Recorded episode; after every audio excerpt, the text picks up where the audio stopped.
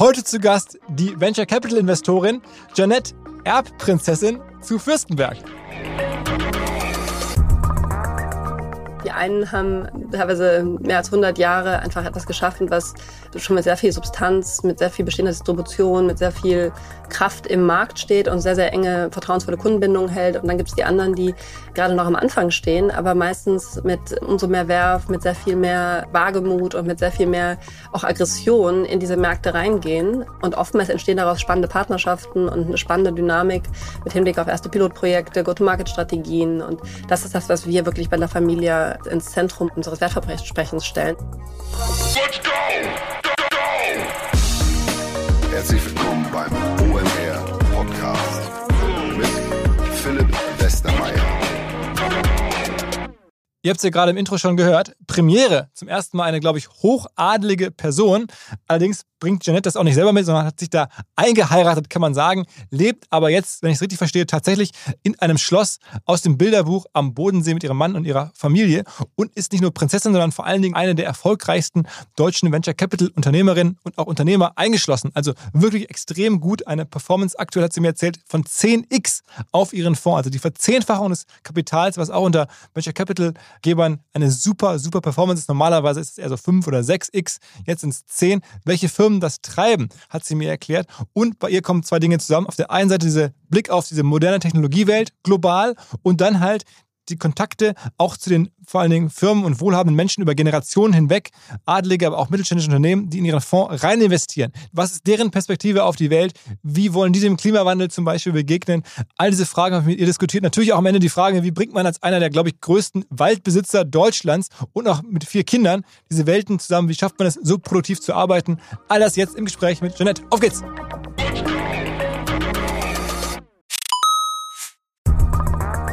Ihr werdet euch wahrscheinlich fragen, warum unser Partner SalesViewer hier so oft im Podcast wirbt. Aber das ist relativ einfach zu erklären, denn wenn wir hier mittels Podcast Reichweite für SalesViewer erzeugen, dann besuchen natürlich auch hunderte von Menschen die Website von SalesViewer und SalesViewer kann dann mit dem eigenen Tool die Website-Besucher oder deren Firmen vor allen Dingen mit Klarnamen entschlüsseln. Also Podcast-Werbung führt zwangsläufig zu immer mehr Website-Besuchern und Website-Besucher lassen sich in Firmen-Klarnamen von SalesViewer entschlüsseln und zu neuen B2B-Kunden machen. Und natürlich auch wir bei OMR sind sehr zufrieden mit SalesViewer, nicht nur als Kunde, sondern auch als Partner. Wir setzen deren Tool ebenfalls ein zur eigenen B2B-Lead-Generierung und entschlüsseln damit die Website-Besucher von OMR, OMR Reviews oder anderen Tochterfirmen. Man sieht einfach, wer eure Webseiten besucht hat und wofür sich potenzielle Kunden interessiert haben. Neben uns, also OMR, sitzen aber auch noch deutlich größere Firmen wie Stepstone, Avato Systems, Sport5, Talon One oder die die Vodafone-Tochter Grand Centrix bereits auf SalesViewer und generieren damit täglich neue B2B-Leads. SalesViewer ist bekanntlich auf unserem hauseigenen Software-Bewertungsportal OMR Reviews das bestbewertete Tool in gleich drei Kategorien und kann jederzeit kostenlos getestet werden. Wer also sehen möchte, wer auf der eigenen Website drauf war und diese Person dann am besten zu Kunden verwandeln möchte, der kann das alles kostenlos ausprobieren. salesviewer.com slash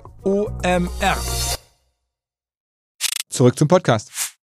Herzlich willkommen zum OMR Podcast. Dr. Erbprinzessin Jeanette zu Fürstenberg. Hi Jeanette. Hi lieber Philipp. War, war das richtig gesagt? Also du bist Doktorin und du bist auch Erbprinzessin und du ähm, bist ansonsten aber Kapitalgeberin. das war jetzt ein krasser Spoiler-Alert. Also ich bin all das, was du sagst, auf den, auf den, den Doktor kann ich mir in der Tat was einbilden oder zumindest die Tatsache, dass ich da selber was zu beigetragen habe. Das andere ist tatsächlich per Heirat passiert. Quasi, verun ja, quasi verunfallt. Okay, worin hast du deine Doktorarbeit geschrieben? Ich habe ähm, hab geschrieben über die Wechselwirkung zwischen unternehmerischer Innovation und Kunst. Das heißt, mich hat immer die Fragestellung interessiert, inwiefern Unternehmer eigentlich in ihrem Kreativverhalten Künstlern ähnlicher sind als ähm, dem tatsächlichen Manager oder dem Betriebswirt und habe das eben selber auch erfahren an meinem Großvater, der Künstler gewesen ist und dann Unternehmer wurde.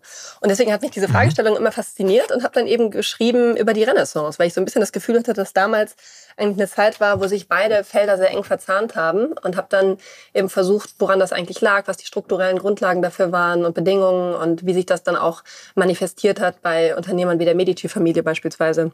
Und das war recht spannend mhm. und toll. Also das heißt, am Ende ist die Antwort, ist, es gibt da einen Zusammenhang zwischen Künstler und Unternehmer? Absolut, ja. Und der ist höher als der Zusammenhang zwischen Managern und Unternehmern? Naja, also wenn man jetzt mal reinschaut in die, ähm, in die Definition von Schumpeter, der ja so ein bisschen der, der, äh, der Godfather des, des, des Entrepreneurship ist, dann sagt er ja, der Unternehmer ist jemand, der sich immer in der Schwebe des Lebendigen halten sollte. Ne? Und der letztlich ähm, kreative Analogien aus anderen Bereichen nimmt und die letztlich anwendet auf das eigene Schaffen. Und wenn man sich jetzt einen Künstler anschaut, so wie der es ein Bild malt, dann nehmen die meisten ja meistens irgendwelche Form von Farbe und ähm, und, und Pinsel und einem Hintergrund, wenn man jetzt bei der, bei der, bei der bildenden Kunst ist. Ähm, und das sind ja letztlich sehr, sehr bekannte Komponenten und machen daraus aber was komplett Neues, weil sie dem Ganzen eine neue Formsprache geben. Und meine Hypothese war immer, dass das bei ähm, Unternehmern sehr ähnlich ist. Sie geben ja, nehmen ja auch oft ähm, bestehende Grundlage in unserem Fall ist viel, viel Code und viel einfach Technologie, Basisentwicklung und machen daraus einfach eine komplette Neuerung, die tatsächlich spürbar als Innovationsanwendung in den Markt kommt. Und das ist ähm, Vielleicht so ganz runtergebrochen die, die simpelste Form von Analogie, die man da äh, bauen kann. Okay. Okay. Okay, also du hast gerade schon deinen äh, Großvater erwähnt. Das heißt, du kommst auch selber, ohne jetzt die Hochzeit in, in den Adel hinein, und trotzdem aus einer Unternehmerfamilie im Ruhrgebiet eigentlich, ne? Genau, ich komme ganz bei dir um die Ecke, Philipp. Ich bin ein, ein Duisburger Kind und du bist ja ein Kind aus Essen. Ja. Ähm, und ja. insofern sind wir da, glaube ich, relativ ähm, ähnliches, ähnliches Hofgebräu aus der, aus der Gegend. Und deine Familie hat was, du hast die Firma deiner Familie dann auch kurzweilig mal geführt, ne? Kann das nee, sein? geführt nicht. Also das ist äh, tatsächlich eine, ein Missverständnis. Ich hab, ähm, war dort im Beirat, bin ja auch mhm. Gesellschafterin und habe ähm, in der Tat immer eine enge Bindung an das Unternehmen gehabt, weil das einfach das Herzblut meines Großvaters war und ich mit meinem Großvater immer eine sehr enge Beziehung hatte. Und es für den eigentlich auch nicht wirklich eine Grenze gab, wie so bei, bei so vielen Unternehmern ja nicht, zwischen ähm, dem, dem Betriebskind und den echten Kindern. Und insofern war das immer sehr, sehr eng in die Familie reingewoben. Und ähm, das hat mich dann schon, glaube ich, sehr geprägt als Kind und meiner ganzen Auffassung. Was macht denn die Firma? Wir machen ähm, Prozessmesstechnik, also jegliche Form von Masse, die gemessen werden muss. Also stell dir vor, Öl, Wasser, Abwasser, du kriegst eine Anästhesie, du musst dein Auto tanken, äh, deine Colaflaschen müssen abgefüllt werden. Diese Form von dahinterliegender äh, Prozessmesstechnik ähm, und die Sensorik, das ist etwas, was, was mein Familienunternehmen herstellt. Und ist nicht so klein. Also ich habe irgendwie gesehen, 600 Millionen Umsatz? Genau, ja. Genau, okay. genau. Also das heißt, äh, schon, schon eine super Firma. Ja, es ist auf jeden Fall ein sehr spannendes Unternehmen, ne, weil es das ja schon über 100 Jahre gibt jetzt. Und ähm, mhm. das ist ja auch irgendwie in sich so eine Besonderheit, ne? dass es Unternehmen gibt, die einfach so lange ähm, sich da in dieser sogenannten Schwebe des Lebendigen gehalten haben und da immer wieder durch Innovationskraft ähm, neuen Marktzyklen begangen, äh, begegnet sind. Und ich glaube, Krone steht das wahrscheinlich wie viele andere Unternehmen auch einfach vor einer besonderen Herausforderung mit der Digitalisierung. Und das war, glaube ich, schon der Triggerpunkt, was mich dann so reingetragen hat in mein Interesse für B2B-Infrastruktur, für das europäische Ökosystem, für europäische softwarebasierte Technologieentwicklung und was wir da eigentlich machen können, diese Form von Stärkenprofilen, die wir haben, ähm, einfach noch anders zu hebeln, um da einfach auch ein globaleres Gleichgewicht herzustellen zwischen China und, und den USA. Mhm. Also das ist ein bisschen chronologisch, das heißt, du bist in diese Familie in Duisburg hineingeboren, ähm, hast dann aber äh, Kunst und Wirtschaft studiert, auch promoviert, haben wir mhm. gerade schon von gehört. Warst dann eine Weile, glaube ich, relativ klassisch irgendwie bei Ernst Young und bei der AXA, also im Versicherungsbereich unterwegs? Genau, also Correct? ich war nicht im Versicherungsbereich, ich war, also Ernst Young war tatsächlich einfach nur ein, ein kleiner Step zwischen, zwischen äh, Bachelor und Master.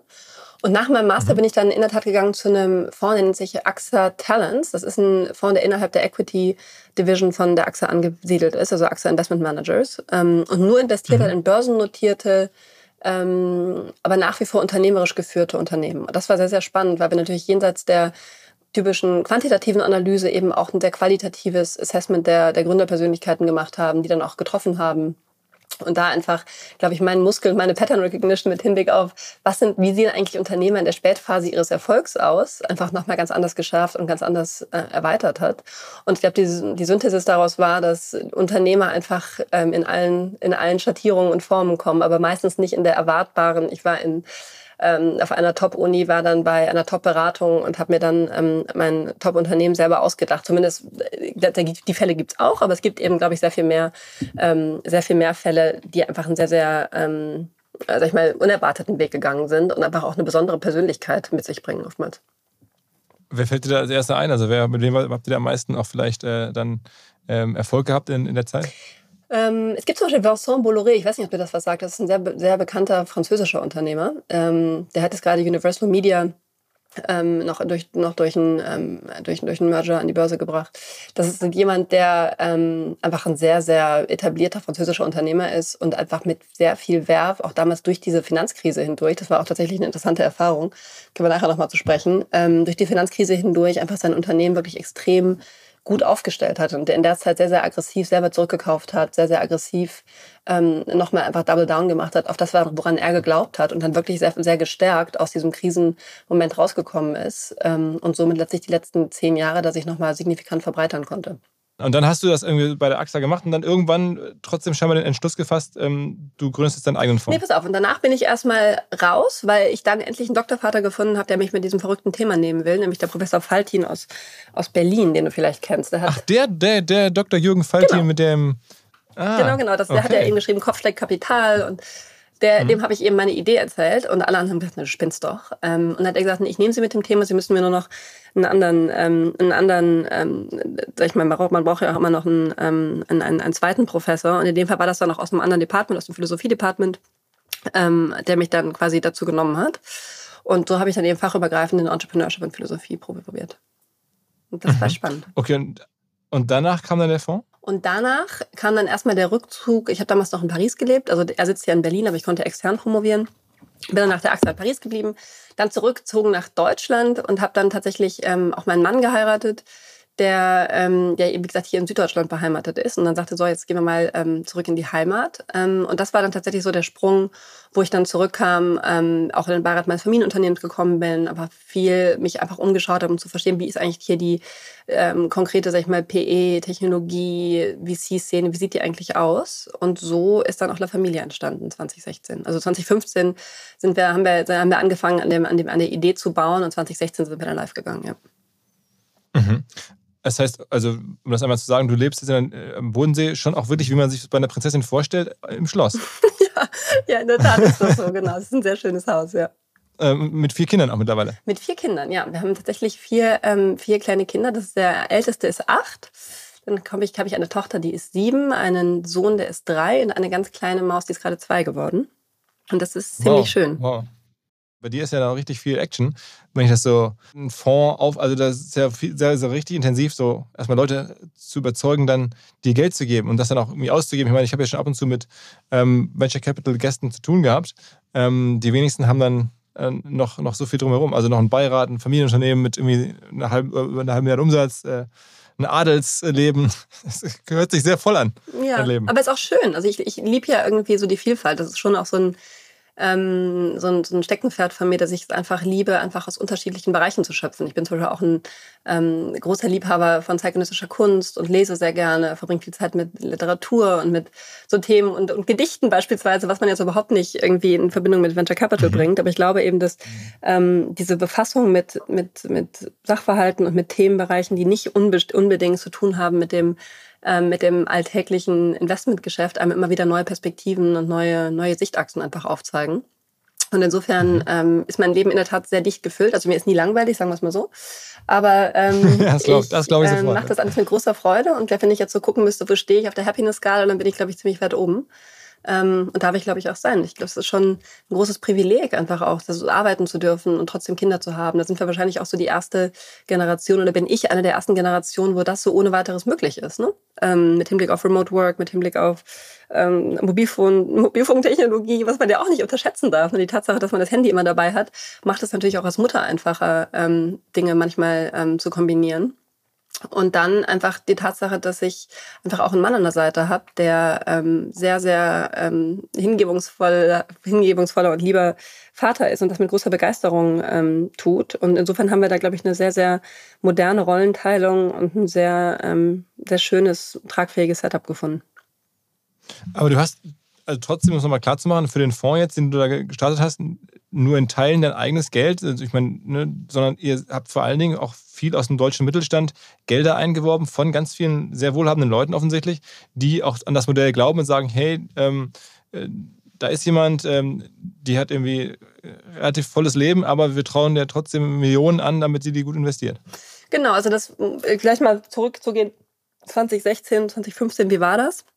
Das war ja schon eine Zeit, wo das Technologie- und VC-Ökosystem in Deutschland nicht da war, wo es heute steht. Also das heißt, da kam oft die Frage so wie, so Technologie und VC in Deutschland, da, ist, da passiert doch nichts und da gibt es doch keine Exits und sagen Sie mir doch mal, wo da Geld verdient werden soll oder wo da jemals Geld verdient worden ist. Und ähm, was interessant ist, ist, dass meistens Unternehmer diejenigen sind, die schon am ehesten sehen, ähm, also die so, die so ein Gespür haben für andere Unternehmer und die ein Gespür auch haben für ähm, für neue Ideen und für das Kommende. Und die haben halt natürlich sehr, sehr schnell verstanden, dass das für ihr Kerngeschäft relevant ist, dass das Themen sind, mit denen sie sich selber befassen müssen. Und das ist ja jenseits, sag ich mal, eines, einer, eines Fonds irgendwo auch eine Plattform jetzt geworden, wo wir einfach einen sehr, sehr engen Austausch pflegen mit der etablierten Industrie, mit vielen, sag ich mal, Hidden und auch, und auch Public Champions in der, ähm, in der europäischen und auch internationalen ähm, etablierten Industrie neben der digitalen Industrie. Und das macht es eigentlich so fruchtbar, das macht es eigentlich auch so spannend, weil die einen haben ähm, letztlich über teilweise mehr als 100 Jahre einfach etwas geschaffen, was ähm, schon mit sehr viel Substanz, mit sehr viel bestehender Distribution, mit sehr viel ähm, Kraft im Markt steht und sehr, sehr enge, vertrauensvolle Kundenbindungen hält. Und dann gibt es die anderen, die ähm, gerade noch am Anfang stehen, aber meistens mit ähm, umso mehr Werf, mit sehr viel mehr ähm, Wagemut und mit sehr viel mehr auch Aggression in diese Märkte reingehen. Ähm, und oftmals entstehen daraus spannende Partnerschaften und eine spannende Dynamik mit Hinblick auf erste Pilotprojekte, Go-to-Market-Strategien. Und das ist das, was wir wirklich bei La Familia ähm, ins, ins Zentrum unserer, unseres Wertversprechens stellen, ist eben diese Welten so zusammenzubringen, dass sie fruchtbar werden und dass da tatsächlich ähm, über diesen Austausch auch eine eine engere ähm, Verzahnung entsteht zwischen unserer, äh, den, den Stärken unserer heimischen Industrie und dem, ähm, dem sehr stark wachsenden Technologieökosystem. Wie viele Geld ist mittlerweile in deinen Fonds? Also ich glaube, es gab ja mittlerweile mehrere. Ich kann das jetzt gerade noch nicht so genau sagen, weil wir gerade in dem Closing sind, aber vielleicht nur kurz zu sagen, das ist ja schon im, im mittleren dreistelligen äh, Millionenbereich, ähm, was wir jetzt insgesamt mhm. geraced haben. Also wenn ich mir das vorstelle, 300, 400 Millionen Größenordnung, ähm, hat es dir sehr geholfen, dass du sozusagen jetzt über deinen Mann, auch über dein, deine Familie sozusagen Zugang hast zum sozusagen deutschen Mittelstand, zu den wohlhabenden Menschen in Deutschland, die man zum Teil auch gar nicht so kennt oder die sehr zurückhaltend sind. Ähm, waren das dann im Wesentlichen solche Leute, wo du die Tür dann aufgemacht hast und die dir dann ähm, das Geld anvertraut haben? Genau, oder, das ist ja nicht, das, das eine ist ja das Geld. Ich glaube, Geld ist dann, war am Ende auch die, die eine Sache, ich glaube, das viel Spannendere ist die, dieses Vertrauensnetzwerk, mit dem ich natürlich auch groß geworden bin, ein Stück weit. Ich weiß nicht, wie weit du dich so in diesem ganzen Mittelstandsgefüge auskennst, in Deutschland oder Europa spezifisch, aber da gibt es ja sehr, sehr viele Foren für Nextgens, für äh, Unternehmensnachfolger und so weiter. Insofern bin ich mit diesem ganzen Netzwerk relativ stark groß geworden und habe da einfach seit Kindesbeinen an enge Beziehungen gehabt, die einfach auf anderen Parametern gewachsen sind als einer rein transaktionalen Beziehung, sondern überhaupt nicht transaktionalen Charakter hatten. Und ich glaube, das, halt, das hilft jetzt schon in jeder Dimension, sei es, wenn man mal zum Telefonhörer greifen muss, wenn man ein Unternehmen in Elektrotechnik als potenziellen Kunden identifiziert hat für ein Startup und sagt, hey, quatsch doch mal, ähm, redet doch mal miteinander, weil mhm. ich glaube, da könnte sich ähm, für euch beide ein Mehrwert daraus ergeben. Oder sei es eben auch darum, wenn es dann geht, einfach initial Leute zu überzeugen, dass sie, ähm, dass, dass, dass das auch ein spannendes Investmentvorhaben ist. Und ich meine, der Fonds ist jetzt ähm, entsteht in einer absoluten ähm, Top, Top, Top deshalb Performance der erste. Das heißt, da haben die meisten Leute auch sehr, sehr gut mit, mit Geld verdient. Und ähm, haben aber initial, glaube ich, auch das Vertrauen vor allem in mich gehabt als Person, weil sie mich kannten und weil sie mich schon über viele Jahre kannten und mich vielleicht nicht als Venture Capital Investorin kannten, aber doch als jemand, der zu seinem Wort steht und der hart arbeitet. Ähm, und ich glaube, da gibt es einfach keine Shortcuts. Man kann ein Netzwerk mitbringen und das hilft auch, glaube ich, in vielen Dimensionen. Aber ähm, ich glaube, es geht nicht viel über harte Arbeit und Disziplin, wenn es darum geht, Sachen noch umzusetzen. Und wenn du sagst, es hat so, der erste Fonds schon so eine starke Performance, welche Firmen treiben da die Performance? Also was sind da so die, die Superhits, die du getroffen mhm. hast? Mm, Deal wirst du vielleicht kennen, das ist eine globale Payroll Solution. Hat kürzlich, hat kürzlich nochmal Schlagzeilen gemacht, weil die ähm, global, das global am schnellsten wachsende SaaS-Unternehmen sind, das innerhalb von zwei Jahren auf 100 Millionen Euro Umsatz gekommen ist. Und jetzt kürzlich. Wie, wie heißt die? Deal, D-E-E-L. Okay. Ähm, den das mit 12 Milliarden bewertet. Das heißt, das ist, da waren wir der größte institutionelle Kapitalgeber in der Seed-Runde. Ähm, das heißt, das ist ein sehr, sehr starker Werttreiber des ersten Fonds. Ähm, dann zwei. Wie hast du die gefunden? Also, wie, wie, wie, kamst du an sowas? Also, ich meine, das ist ja wirklich beeindruckende Zahlen, auch von der Valuation her und so. Ja. Wo sind die, die, die laufen jetzt ja nicht da am Bodensee rum. Nee, nee, erstmal, das ist, ich habe ehrlicherweise, glaube ich, diesen ganzen Covid, Remote Work, Hybrid-Trend irgendwie schon relativ früh gelebt, qua meiner Kindersituation hier. Und insofern habe ich immer sehr viel über Zoom gemacht und habe auch relativ früh zu Anfang von der Familie schon einfach Bande in die USA geknüpft, um einfach ähm, zu verstehen, was sind eigentlich die besten Investoren, wie gehen die vor, einfach jede, jede Chance genutzt, da von den Besten zu lernen und habe ähm, da einfach früh auch Netzwerkkontakte entwickelt zu Leuten wie dem Elad Gill, den du vielleicht kennst, das ist auch ein globaler, sag ich mal, VC-Investor, der, glaube ich, zählt zu den fünf besten Seed-Investoren, die quasi in der Seed-Stage schon die, die, die Unicorns ähm, ge gepickt haben. Das heißt, er als einer, den Daniel Gross, den du vielleicht kennst. Ähm, das heißt, Leute, die sehr, sehr stark auch verzahnt sind in, ähm, in das Technologie-Ökosystem in den USA. Und mit denen haben wir auch viele Co-Investments immer schon gemacht. Und Deal war eben ganz konkreten Fall, wo auch sie investiert haben und wo ähm, wir aber eben auch Visibilität hatten, weil das eine YC-Company war. Ähm, mhm, mit also, einem französisch-israelischen. Team. Das heißt, das ist eben auch tatsächlich nicht eine rein amerikanische, ähm, rein amerikanisches Unternehmen, sondern eben auch ein ähm, Unternehmen mit europäischer DNA. Und so sind wir da hingekommen. Also Deal ist ein Beispiel.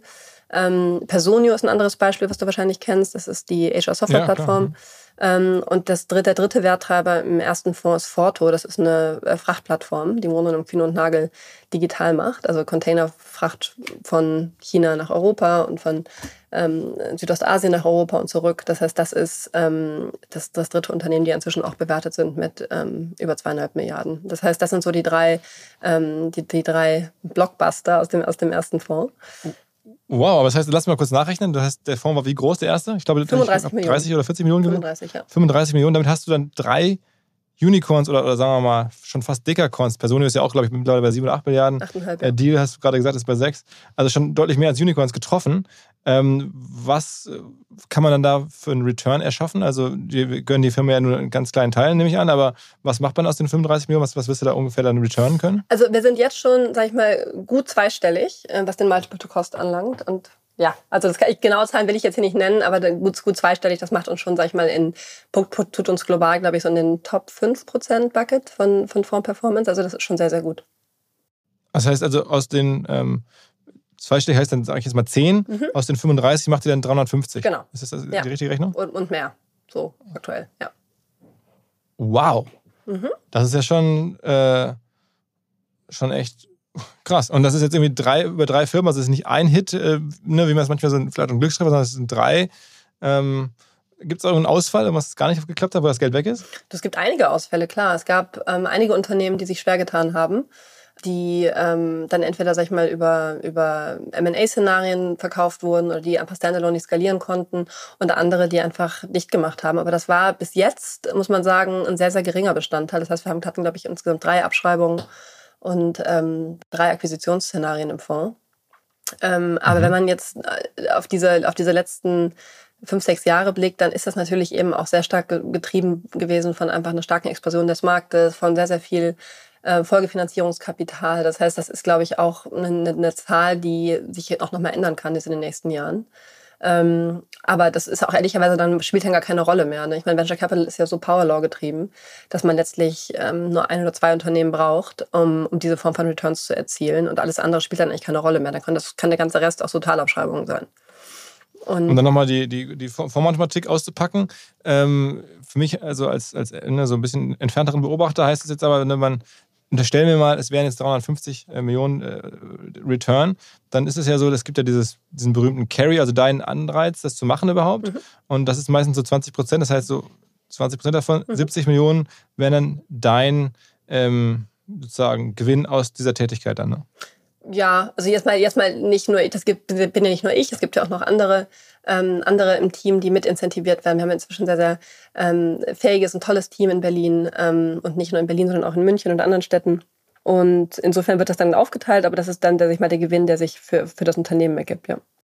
Also die Firma ist ja mega dezentral. Also das heißt, man, ein richtiges Büro habt ihr gar nicht, sondern die Leute sitzen dann quasi über Europa verteilt überall. Doch, wir haben schon Büro. Also unser, unser Hauptbüro ist in Berlin, im Schinkelplatz. Kannst du uns auch mhm. gerne mal besuchen kommen. Das ist genau gegenüber vom, vom neuen Schloss und hat einen sehr schönen Blick nach dem Lärm der letzten Renovationsjahre. Ähm, mhm. Und dann haben wir jetzt auch ein Büro in München. Das heißt, sind inzwischen vier Leute, die in München sitzen und dann eine Person in Paris und eine Person in Lissabon.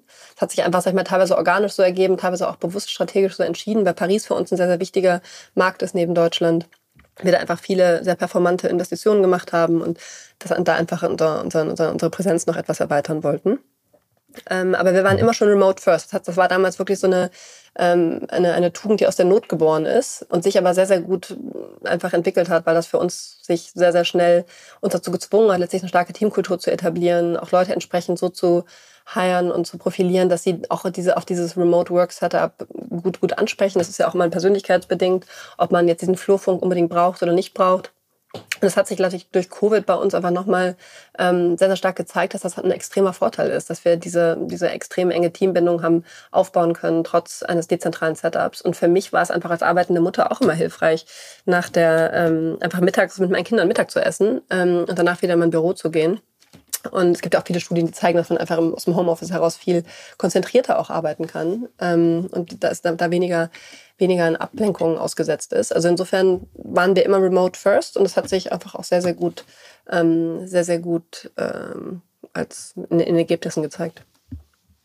Und sag mal, wie ist euer Fokus? Also ich meine, jetzt hast du diese Hits, alle haben gemeinsam, dass es, glaube ich, eher so äh, B2B-Firmen sind. Also Personio, Forto, Deal ist ja offensichtlich auch äh, B2B-Modell.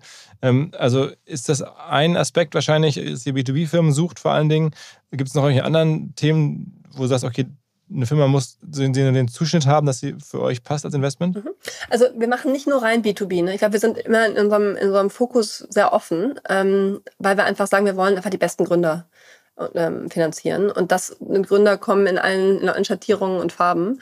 Äh, wir machen jetzt, glaube ich, keine Hardcore-Consumer-Cases, aber wir haben auch viele Themen im Portfolio, ich würde mal sagen so 30 Prozent, die tatsächlich ähm, auch eben eigentlich an Endkonsumenten verkaufen und nicht an, nicht an Enterprise. Ähm, mhm.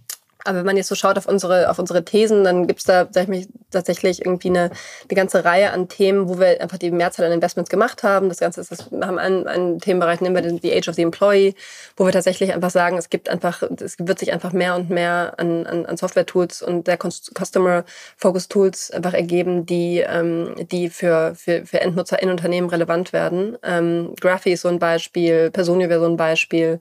Ähm, ein weiteres, weiteres Themenbereich ist das ganze Thema elastische Logistik. Das heißt, wir glauben, dass sich Logistik sehr, sehr stark wandeln wird von Logistik, Supply Chains zu, zu Supply Networks ähm, und dass das sehr, sehr stark datengetrieben sein wird. Also Foto ist da ein Beispiel, Spacefil wäre ein anderes Beispiel. Aber dann mhm. ähm, gibt es einen weiteren Themenbereich, den nennen wir Actionable Data. Das heißt, wie können wir letztlich nicht Datenanalysten in die Lage versetzen, aus dieser Vielzahl an Daten wirklich schnell Sinn und Mehrwert fürs Unternehmen zu generieren, ähm, was, glaube ich, einfach ein Riesentrend ist und wo es auch gerade einfach eine Riesenwelle an neuen Unternehmen gibt, die ähm, sehr, sehr starke Traktion entfalten dann glauben wir einfach, dass SAP wahrscheinlich in Teilen abgelöst wird oder sich immer, immer stärker einfach aufbrechen wird in Einzellösungen. Das nennen wir dann so Simple Enterprise, ähm, wo man eben tatsächlich es schafft, einfach eine Endnutzeroberfläche zu schaffen, die weniger stark ausgerichtet ist auf ähm, den, den klassischen, sag ich mal, ähm, Enterprise-User, sondern denjenigen, der tatsächlich auch ähm, in seiner Freizeit Instagram und Facebook benutzt und sich dann fragt, warum er eigentlich mit so clunky ähm, 80er-Jahre-Themen irgendwie noch zu tun hat im, in, im, im, im Arbeitsalltag. Und da ähm, haben wir einfach viele spannende Lösungen äh, unterstützt, wie zum Beispiel Pelico, was du vielleicht ähm, gehört hast in Paris.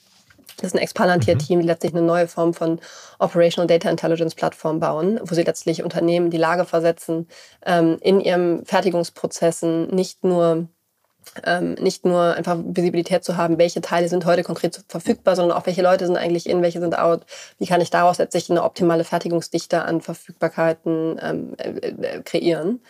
Ähm, und dann haben wir einfach einen sehr, sehr starken Fokus auch auf Sustainability immer schon gehabt. So Themen wie Alchemy, die du vielleicht kennst. Das ist so eine Machine-Enabled Zement- und, und, und, und Betonplattform oder auch Sweep, mhm. ähm, das ist so eine Carbon Emissions Tracking Plattform, die auch gerade, glaube ich, neben Watershed einer so der globalen Frontrunner in dem Bereich ist. Ähm, mhm. Gibt es eine ganze Reihe an, ganze Reihe an, an, an, an, an Themen, wo wir, glaube ich, sehr viel Zeit drin verbracht haben. Und dann das ganze Thema Mobility. Ne? Also Dance wirst du wahrscheinlich kennen, die E-Bikes, mhm. ich weiß nicht, ob du die auf der Hamburg auch schon eins ähm, dir geschnappt hast von. Ähm, oder Way, das ist auch gerade in Hamburg, hier ist gerade live gegangen. Das ist eine unserer, sag ich mal, Teledriving ähm, Mobility Cases.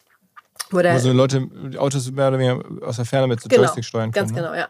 Mhm. Das war auch eins unserer pre Wie kommst du aber in diese ganzen Deals? Also ich meine, das ist ja, sagen wir mal, mittlerweile habe ich es auch jetzt so gelernt in der Venture Capital Welt, die Zeit, wo jemand Geld hatte und deswegen kamen alle, die sind vorbei, jetzt haben alle Geld, jetzt ist eher die, die, die Herausforderung hat sich gedreht, jetzt muss man in diese Firmen, die aussichtsreich sind, irgendwie reinkommen. Du hast am Anfang beschrieben, okay, du kennst halt im Silicon Valley ein, zwei Leute, mit denen man dann so co-investieren kann, also die auch irgendwie schon viele gute Sachen gemacht haben, aber du erzählst jetzt ja sozusagen quer durch Europa. Nee, nee, nee, also das waren ähm, jetzt, du hast ganz konkret nach Deal gefragt, wie Deal zustande kam. Das war eben mhm. tatsächlich mhm. durch dieses Netzwerk speziell getrieben. Aber darüber hinaus haben wir jetzt natürlich schon ein sehr, sehr fundiertes Dealflow Sourcing implementiert. Das geht, sag mal, über das klassische normale Screening, was glaube ich jeder macht. Haben wir darüber hinaus ein, ähm, ein eigenes Software-Tool entwickelt. Ähm, von, das hat Viet gemacht bei uns aus dem Team der eben auch einen Engineering-Background hat und dafür uns selber eine Sourcing-Engine gebaut hat, nennen wir Truffle ähm, das uns letztlich ein datengetriebene Insights gibt und gleich eine Gewichtung auf, keine Ahnung, ein Gründer oder ein Produktmanager von N26 oder Konto dreht seinen Status auf Stealth, dann bekommen wir das mit und machen dann direkten Outreach. Ähm, das wäre ein, ein, ein Beispiel, das uns früh Visibilität gibt. Und wenn man jetzt aber also mal schaut. Ihr beobachtet LinkedIn. Ihr guckt ja bei LinkedIn. Genau, LinkedIn. Gibt es da Leute von bekannten Firmen, die jetzt gerade, sagen wir mal, ihren, ihren LinkedIn-Status verändern von angestellt bei einer bekannten Firma zu ähm, als ein Beispiel. Stellt, genau, als ein mhm, Beispiel. Mhm. Und viele, wenn man jetzt aber dann so guckt auf die ähm, tatsächliche, das ist jetzt sag ich mal, was Top-Funnel ist, das würde ich mal sagen, da ist das 90 Prozent und 10 Prozent kommt dann über Netzwerk und den, den sogenannten Flurfunk, der auch vor allem viel kommt über unsere Gründer, in die wir schon investiert sind. Ähm, oder Gründer, die auch, bei denen wir auch nicht investiert haben und die uns trotzdem Deals schicken, dann ist das letztlich im, im, im, im, an der, der, im Top of Funnel ist das, sag ich mal, ein sehr, sehr eher kleinerer Bestandteil, weil es eben nicht das Volumen ist. Aber wenn man jetzt wirklich auf die Bottom Funnel Conversion schaut und guckt, wo haben wir eigentlich tatsächlich Termsheets gelegt oder welche Deals ähm, haben wir dann tatsächlich am Ende gemacht, dann ist das fast 90 Prozent durch Netzwerke. Das ist fast 90 Prozent durch ähm, ein Gründer bei uns aus dem Portfolio sagt, hey, ich saß hier gerade oder habe hier gerade gegessen mit einer Person, die ich extrem smart fand, sprecht mal mit denen. Und dann, mhm. ähm, so bauen wir dann einfach schon relativ früh Visibilität auf, noch bevor die teilweise ähm, tatsächlich gründen, ja, weil das dann meistens noch in der Ideen- und Ideenfindungsphase ist. Und ich glaube, der dritte Punkt, der für uns auch immer noch sehr, sehr relevant ist, ist unser Investorennetzwerk. Wir haben auch viele Gründer, die bei uns investiert sind ähm, und die dann einfach auch immer wieder Deals in unsere Richtung schicken, ähm, die sie irgendwie, von denen sie mitbekommen oder die an sie herangetragen werden, wo sie aber nicht die Kapazität haben, das selber abzudecken. Mhm. Das ist mal hart nachgefragt, wenn du jetzt so eine Performance hast ne, und auch wir mal, so überzeugt bist von den Investments und das hast du schon mal mit dem ersten Fonds Geld verdient, ganz offensichtlich, haben wir darüber gesprochen. Noch auf dem Papier, ne? Also Philipp, vergiss das nicht, wir sind im Jahr sechs, die haben am besten eine Laufzeit von, von, von, einigen Jahren, das kann immer noch, ähm, kann das, das immer noch mal drehen, aber ja, aber ich meine, du kommst jetzt ja aus einem, aus einem sagen wir mal, guten Haus, die Firma deines Großvaters, dann über deinen Mann, äh, ihr seid da, eine, ist glaube ich auch eine, nicht nur eine adlige, sondern auch eine Familie. wenn man das recherchiert, man kann sehen, ihr seid irgendwie einer der größten privaten Waldbesitzer in Deutschland und so. Also schon ganz interessant. Das heißt, dir, dir wird es ohnehin so nicht so schlecht gehen. Warum investierst du dann eigentlich überhaupt das Geld von anderen und nicht nur dein eigenes? Du, weil, also das, das ist ja auch alles immer, sind ist ja auch Familiengeld und außerdem macht es, gibt es, glaube ich, noch einen ganz anderen, äh, ganz anderen Rigor in die eigene und eine ganz andere Disziplin, die einem auferlegt wird. Und es gibt einem einfach mhm. noch mehr mehr Hebel auf das, auf das eigen eingesetzte Kapital. Und das heißt aber nicht, dass ich nicht selber auch ähm, zu großen Teilen mit meinem eigenen Vermögen in allen Fonds investiert bin. Das heißt, dass, da ich habe einfach, das ist, glaube ich, meine, ähm, meine ähm, ja, meine Kernanlagestelle ist nach wie vor mein eigenes Unternehmen. Ähm, und darüber hinaus passiert nicht sehr viel. Und jetzt ist der, ist der weitere Weg dann für die, für die Company, immer größere Fonds zu machen? Oder gibt es da irgendwann eine, eine, Grenze, wo du sagst, okay, dann irgendwann reicht es jetzt? Oder ich meine, wenn man so eine Performance hat, dann wollen ja wahrscheinlich auch mehr Menschen mitinvestieren, das Interesse wird größer. Jetzt hast du schon gesagt, es geht Richtung so halbe Milliarde oder sowas insgesamt. Wird es jetzt immer mehr und irgendwann verwaltest du ein paar Milliarden? Oder wie, wie ist denn so deine Vision? Also wir sagen eigentlich, wir wollen gerne so klein wie möglich und so groß wie nötig sein. Das heißt, meine Überzeugung ist schon, dass kleinere Fonds einfach besser performen als sehr große Fonds. Das ist auch mal von, von sag ich mal, sag ich mal, Anlageklasse zu Anlageklasse unterschiedlich. Das ist für einen Seed-Fonds gelten da andere Regeln als für große Multistage oder Growth Funds oder Later Stage PEs. Dann sind dann wirklich diese wirklich gigantischen Vehikel mit Blackstone jetzt mit 150 Milliarden, glaube ich. Aber mhm. auf der Skala sind wir natürlich sehr, sehr früh. Das heißt, wir investieren wirklich meistens in Pre-Seed- und Seed-Runden. Ähm, und da, sag ich mal, mit Checkgrößen irgendwas initial zwischen, kann von 500k bis 5 Millionen gehen. Ähm, mhm. Aber sehr viel mehr kann man einfach in dieser Frühphase nicht unterbringen und sinnvoll unterbringen. Ganz neuer Ansatz bei uns. Und zwar sucht der Seniorendienst Eli Diffé nach Franchise-Partnerinnen, Franchise-Partnern. Was macht Eli Diffé? Die pflegen nicht, ganz wichtig, sondern sie unterhalten, begleiten, helfen Senioren, älteren Menschen bei denen zu Hause. Es geht um Hauswirtschaft und begleite Unterhaltung, nicht um Pflege. Und dafür werden Menschen gesucht, die Bock haben, das auch zu machen, aber halt auf eigenverantwortlicher, selbstständiger Basis. Wer sich also abgesichert selbstständig machen möchte, hier ist die sinnvolle Möglichkeit dazu. Es gibt bereits 16 Franchise-Partner. EDDF gibt es seit 15 Jahren. Heißt aber auch, es gibt noch relativ viele Gebiete, wo es noch kein Angebot gibt, das man gemeinsam erschließen kann. Man muss dann dort natürlich vertrieblich selber aktiv werden, aber hat die Chance, ein kleines Team zu führen und wirklich Unternehmertum zu lernen in einem abgesicherten Umfeld. Wer Bock hat, darüber mehr zu erfahren, wer vielleicht wirklich den Schritt in die sinnvolle Selbstständigkeit tun möchte, alle Informationen dazu unter elidifee-franchise.de, also Eli und dann die Fee in einem Wort-franchise.de. Zurück zum Podcast. Themenwechsel, siehst du sehr viel neue Technologie, siehst sozusagen wieder an der Welt gearbeitet wird sozusagen, ähm, kennst die Leute, die die Welt heute gestalten, wirtschaftlich zumindest, äh, ja wahrscheinlich besser als die meisten anderen, ähm, bist in sozusagen allen Kreisen in Europa oder in Deutschland irgendwie dabei. Ist denn dein Gesamtausblick auf die nächsten Jahre, auch gerade auf Europa, eher positiv oder eher skeptisch? Oder wie siehst du da sozusagen gerade Europa und, und vielleicht die Welt? Hm. Das ist eine gute Frage. Ähm, also ich glaube, wir sind grundsätzlich sagen wir, wir sind paranoide Optimisten. Ähm, paranoid, weil ich mir schon sehr bewusst bin, dass ich natürlich auch ein Kind des Upcycles bin und La Familia einfach, sag ich mal, in die Welt gesetzt wurde in einer Zeit von Quantitative Easing, wo Geld nichts mehr wert war und es letztlich auch damit kein risikoadjustiertes ähm, Kapitalanlageverhalten gab. Ne? Das fängt ja ganz oben bei der Zentralbank an, geht dann über die Umverteiler der Institutionen an die, an die sag ich mal, Endallokatoren in unserer Assetklasse als Beispiel und dann eben auch in die Einzelunternehmen. Und was wir jetzt natürlich schon gesehen haben, ist, dass jetzt einfach mit Covid nochmal beschleunigt, einfach diese, diese enormen Geldmengen, die in den Markt reingeflutet wurden, dazu geführt, geführt haben, dass, dass der Markt die letzten zwei Jahre völlig psychotisch war. Ne? Also das war ja fast, war ja fast schon absurd, wenn man auf die, an, die, an, die, an die Multiples denkt und an diese, ähm, an, auch an die Geschwindigkeit, mit der Deals da, ähm, Deals da gemacht wurden. Und das hat, glaube ich, auch nicht nur positive Effekte gehabt aufs Ökosystem. Ich glaube, das hat Gründer auf den Plan gerufen, die vielleicht nicht wirklich hätten gründen wollen oder in anderen, sag ich mal, schwierigeren Umfeldern sich das vielleicht zweimal überlegt hätten.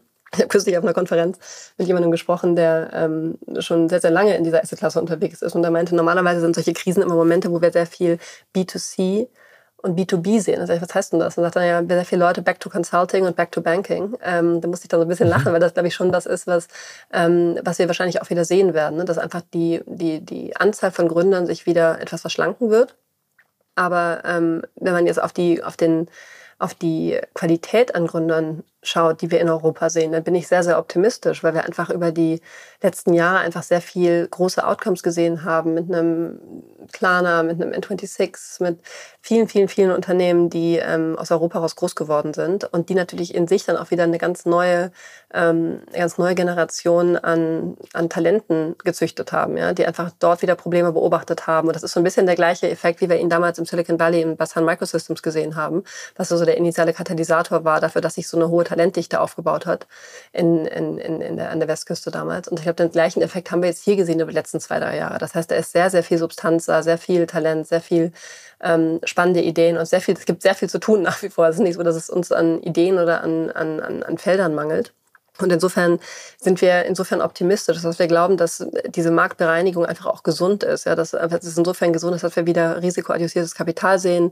Es ist insofern gesund dass wir ähm, einfach wirklich wieder ans Company Building und eine echte Kapitalallokation ähm, denken müssen, auch aus Gründersperspektive. Ne? Also Kapital ist ja auch eine Ressource und wie allokiere ich diese Ressource so, dass ich ähm, da tatsächlich ein fundiertes und, und, und, und, und wachsendes und, und sag ich mal, ein Unternehmen in die Welt stelle, was ähm, was, was, eine, ähm, was eine Substanz hat und Substanz nachhaltig aufbaut.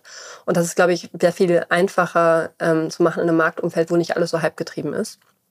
Mhm. Und dann glaube, bin ich einfach auch ein großer Verfechter von dem Gedanken, dass jedes Mal, wenn wir so große tektonische Verschiebungen sehen, und das ist ja schon was, was wir global aktuell beobachten, ist das sich natürlich mit äh, dem globalen Inflationsszenario, mit äh, dem Russlandkrieg, mit dieser ganzen Deglobalisierung und Entkopplung von, ähm, von, von Lieferketten, insbesondere in Richtung China, dass das einfach gerade, sag ich mal, immer noch, sag ich mal, mit Ausläufern der Pandemie kämpfen, dass das einfach so globale Verschiebungen mit sich bringt, wo man, glaube ich, in diese Cracks, die sich daraus ergeben, sehr, sehr tief reingucken muss. Das ist so ein bisschen wie bei einem, wie bei einem Erdbeben, wo man mal kurz in den Abgrund guckt und sagt, was ergibt sich da eigentlich gerade an neuen Mustern und an neuen Chancen für neue softwarebasierte, sag ich mal, Geschäftsmodelle, die tatsächlich eine äh, tiefe Value Extraction zulassen. Und ich glaube, da wird es einige von geben. Und insofern macht mich das auch sehr neugierig, macht mich das gerade sehr ähm, gespannt darauf, was als nächstes kommen wird. Aber ähm, wir müssen schon auch realistisch sein, dass mit dieser Form von Inflation, die wir gerade sehen, ähm, dass wir tatsächlich wahrscheinlich jetzt einfach eine aus vier Unternehmen sehen werden, die das in der Lage ist, weiterzugeben, weil sie so viel Pricing-Power haben. Aber drei aus vier Unternehmen sind dann nicht dazu in der Lage und werden einfach ähm, entweder unter in den, selber in einen Margin Squeeze reinlaufen oder sogar out of business gehen. Und das ist einfach was, was wir alle spüren werden. Ne? Das werden unsere B2B-Unternehmen spüren, weil unter Umständen Kunden weniger Zahlungsbereitschaft haben oder es Kunden geben wird, die nicht mehr existieren in zwei Jahren. Also insofern, das ist, glaube ich, schon auch was, was man sehr, sehr ernst nehmen muss. Und da haben wir auch über die letzten Wochen und Monate sehr viel Zeit verbracht, einfach im Gespräch mit unseren Portfoliounternehmen, um einfach zu schauen, wie sich das umsetzen lässt in eine konkrete Unternehmensstrategie auf die nächsten zwei, drei Jahre. Und sag mal, wenn wir jetzt noch ein bisschen mehr Makro gehen, äh, nur Europa in solches, also gar nicht jetzt unbedingt VC-Europa, sondern so generell Europa als, als Business, als Standort, mhm. als Gesellschaft, bist du da, ist das eine ähnliche so paranoide Optimismus oder wie ist es da? Nee, 100 Prozent. Ich glaube, das, also das siehst du ja auch daran, dass jetzt viele der großen US-Fonds ähm, über die letzten anderthalb Jahre nach Europa gekommen sind. Die haben alle hier Büros aufgemacht, von Sequoia über Lightspeed, über General Catalyst, über Iconic und, und Co2 und wie sie alle heißen. Das heißt, sie sind ja alle nach Europa gekommen, weil sie einfach merken, was hier blüht und was hier was hier einfach an, an neuen Geschäftsmodellen entsteht. Und wenn man jetzt mal wirklich schaut auf diese ganze B2B-Infrastruktur ähm, liege, dann und das Ganze mal so als GDP Growth Curve zeichnet, dann wird es einfach einige dieser Geschäftsfelder und Unternehmen geben, die es nicht schaffen werden. Das heißt, die werden disruptiert. Und rechts oben in der, ähm, in der, in der, in der Kurve hast du dann aber die Unternehmen, die enabled werden. Ja, und in diesem ganzen White Space, der da, der da, ähm, der, der da entsteht, den, ähm, der, der, der wird sich einfach in neuen digitalen Produkten fassen und abbilden. Und das ist, glaube ich, was, was wir sehen, was ähm, eben auch viele, viele große Fonds aus den USA sehen, die sich jetzt hier umschauen. Und insofern bin ich sehr, sehr optimistisch, was Europa anlangt, weil ich glaube, dass wir da gerade erst an dem kratzen, was tatsächlich möglich ist. Ähm, also unsere Ambition wir nicht, wir werden nicht zerquetscht zwischen äh, sozusagen der, der westlichen, amerikanischen Welt und der chinesischen und irgendwie am Ende ist Europa zu klein und, und hat irgendwie keine, was halt immer die Sorge ist, äh, keine Relevanz äh, und zwischen diesen beiden großen Blöcken und unser Hauptabsatzmarkt da in China bricht immer mehr zusammen. Also das sind, das sind keine Sorgen, die dich so, so hart umtreiben.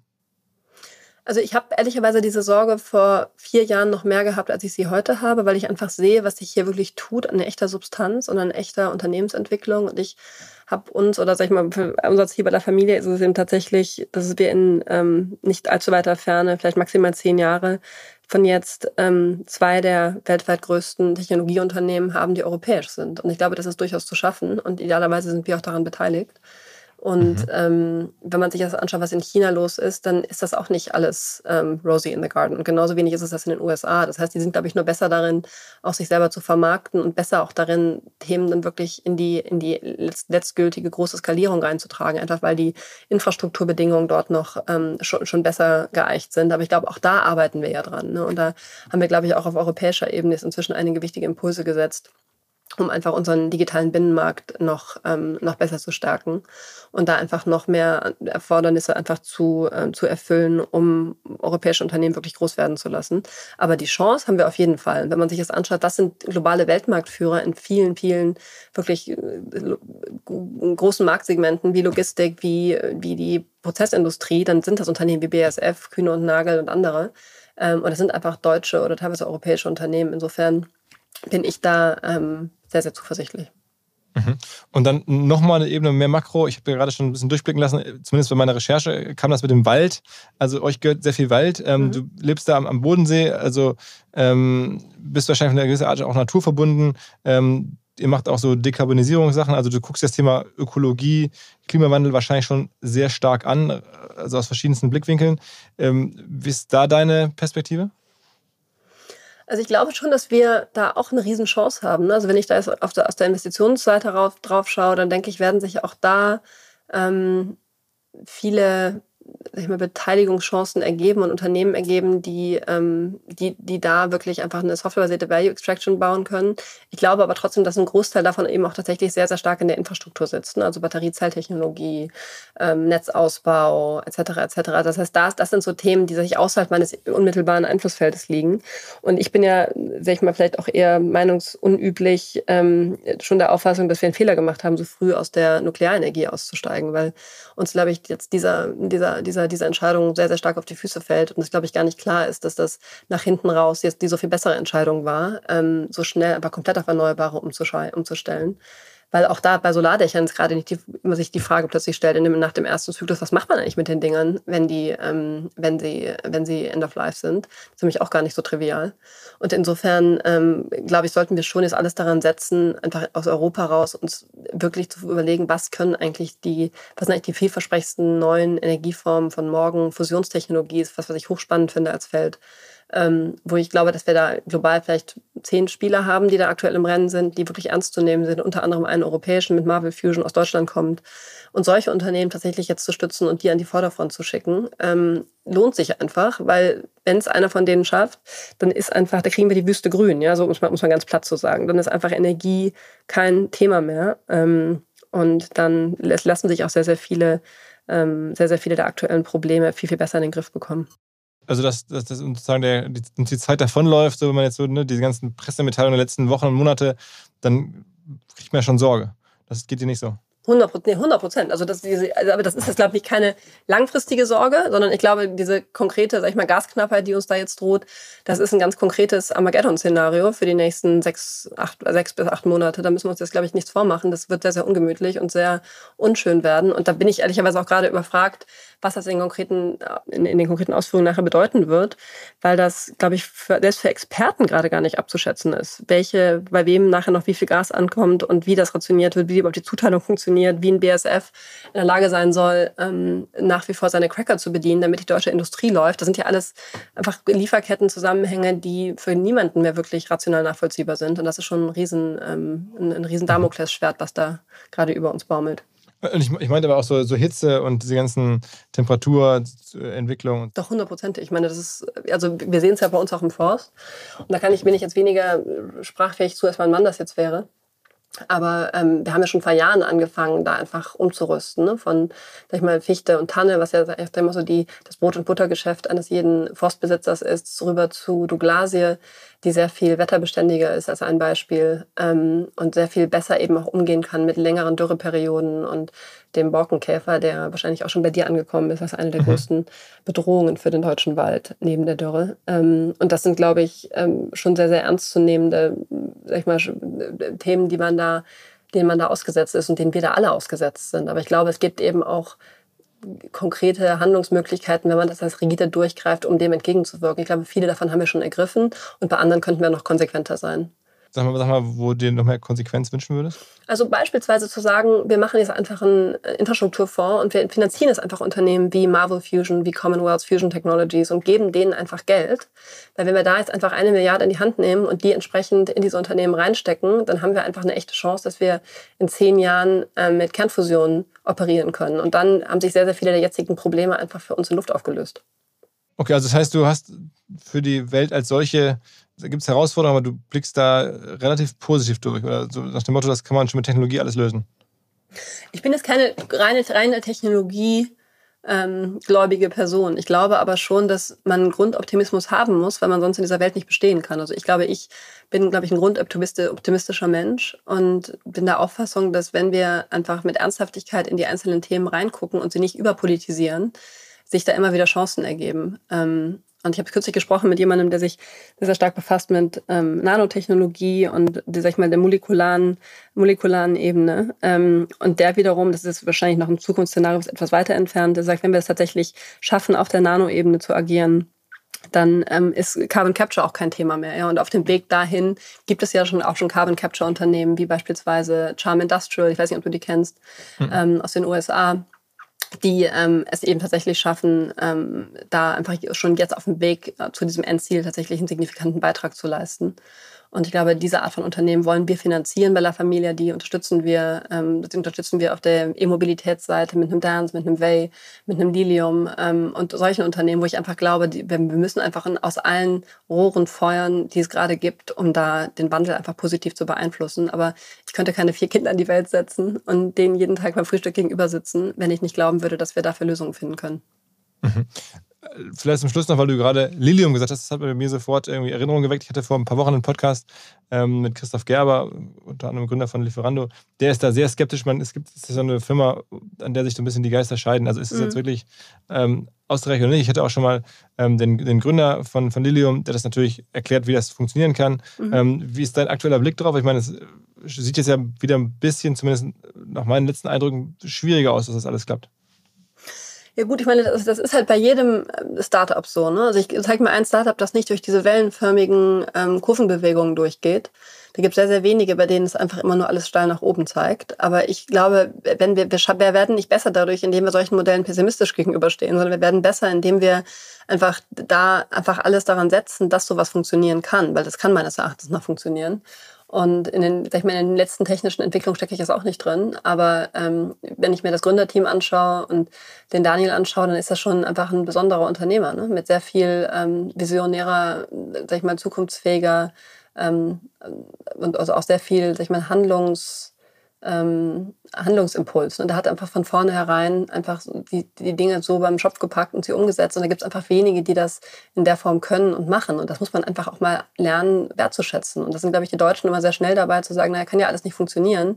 Und das ist, glaube ich, in der Tat was, wo wir uns bei den, den Amerikanern noch einiges abschauen können, weil die bei sowas dann gucken und sagen, naja, schau, lass, lass uns mal schauen, ob, ob, ob, ob wir dem Ganzen eine Chance geben. Weil wenn es funktioniert, hat es einfach einen sehr, sehr positiven Impact. Das heißt, dieses ganze einfach Upside-Potenzial ähm, noch höher zu gewichten als die potenziellen Risiken. Das ist schon was, finde ich, was wir in Deutschland noch besser hinbekommen können. Okay, krass. Also danke für deine ganzen Einschätzungen. Äh, wirklich ein sehr ungewöhnliches äh, VC-Leben. Ich habe ja schon einige getroffen, aber das ist bei dir, ja, sowohl vom Erfolg her, glaube ich, schon, schon jetzt zumindest bei dem ersten Form, was du auf dem Papier da jetzt wohlgemerkt gesagt hast, ist das schon absolut krass. Aber auch so dein, wenn man sich vorstellt, du sitzt da am Bodensee in einem Gebäude, glaube ich, dass das schon auch so in so Reiseführern drin ist. Ne? Also das, das Schloss äh, Heiligenberg ist jetzt ja das ganz bescheiden als, als nettes Haus. Das ist, glaube ich, schon ne, ein Schmuckstück da und machst von da aus dann Investments ähm, quer durch die Welt. Ähm, also sehr ungewöhnlich, äh, interessant, beeindruckend. Ähm, ich äh, wünsche uns allen, dass davon auch weitere Treffer kommen, weil das macht dann hoffentlich die, die europäische Businesswelt und vielleicht auch die Welt als solche besser. Vielen Dank, Jeanette. Danke dir, lieber Philipp. Sehr schön, hat Spaß gemacht. Auf bald. Ja, absolut, absolut. Wir haben einen neuen Partner hier im Podcast, an dem wir mit OMR auch zu einem ganz, ganz kleinen Teil beteiligt sein dürfen. Die Rede ist von Along, eine Firma, die folgendes Problem löst. Und zwar B2B-Verkaufsprozesse sind sehr kompliziert meistens. Es werden verschiedenste Materialien hin und her geschickt, Präsentationen, Videos, Angebote, Case Studies, Kalkulationen in verschiedensten Iterationen mit verschiedensten Menschen in den jeweiligen Verteilern. Ihr kennt es alle, E-Mail-Schleifen, E-Mail-Ping-Pong. Das macht den Prozess häufig kompliziert und zieht ihn sehr in die Länge. Und vor allen Dingen gibt es gar keine Insights aktuell über das Verhalten der Käufer. Also man sieht gar nicht als jemand, der das Angebot unterbreitet, was auf der Gegenseite so passiert. Und genau das ändert jetzt Along. Die bauen die sogenannten Along Spaces, also digitale Sales Rooms, in denen alle Materialien hochgeladen werden können, in denen sich die verschiedensten Parteien austauschen können. Es entstehen einfach drei Vorteile. Man muss nicht mehr in irgendwelchen E-Mails nachsuchen. Angebotene Lösungen und Zahlen und Grafiken können schnell überall in Meetings geteilt werden. Und als Verkäufer sieht man natürlich, wer wann sich über welche Sachen informiert hat, worauf zugegriffen hat. Und man kann Informationen auch live anpassen. Along funktioniert also hier wie ein Co-Pilot, analysiert das Engagement der Interessenten und stellt sogar Empfehlungen für den nächsten Schritt zur Verfügung. Technisch aufsetzen aufsetzen, kann man das alles in wenigen Minuten auch mit dem jeweiligen eigenen CRM verbinden. Das macht Along. Wir glauben auch deswegen dran, weil es im Bereich Digital Sales Rooms die Nummer 1 ist auf unserer hauseigenen Softwareplattform auf OMR Reviews, natürlich alles DSGVO-konform. Wer mehr wissen oder vielleicht eine Demo angucken möchte, alle Infos along space, ein Wort along space, space auch ausgeschrieben, alongspace.com slash OMR. Und wenn ihr jetzt über diesen Link kommt, also als OMR-Hörerin oder OMR-Hörer kommt, dann bekommt ihr drei Monate gratis, wenn ihr für ein Jahr bei Along abschließt. Zurück zum Podcast. Dieser Podcast wird produziert von Podstars bei OMR.